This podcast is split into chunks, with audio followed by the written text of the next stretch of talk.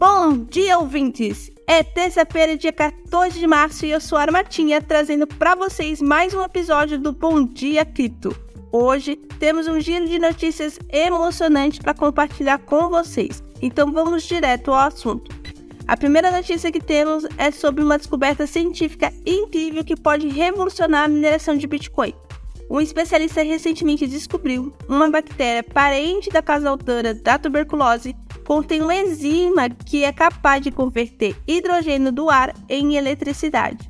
Isso significa que a energia limpa e ilimitada poderia ser usada para alimentar as operações de mineração de Bitcoin, reduzindo significativamente o custo da mineração. Em seguida, temos uma notícia relacionada ao sistema bancário tradicional dos Estados Unidos. Recentemente, houve uma crise no CVB e o Signature Bank, o que levou especialistas a apontar a importância de um ativo alternativo ao sistema financeiro tradicional, como o Bitcoin. Essas crises reforçam a necessidade de buscar alternativas para o sistema bancário convencional e mostrar o valor da descentralização e da segurança proporcionadas pelas criptomoedas. E por fim, temos uma notícia que destaca a resistência da comunidade de criptomoeda diante da regulamentação do governo.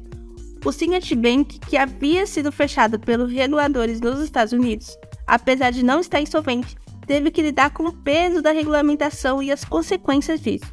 Barney Frank, ex-membro da Câmara dos Deputados e membro do conselho do Signature Bank, afirmou que os reguladores queriam enviar uma mensagem anti-criptomoeda forte destacando a necessidade de que a comunidade de criptomoeda permaneça vigilante em relação à regulamentação governamental. E assim concluímos o nosso giro de notícias. Espero que tenha sido interessante e informativo para vocês.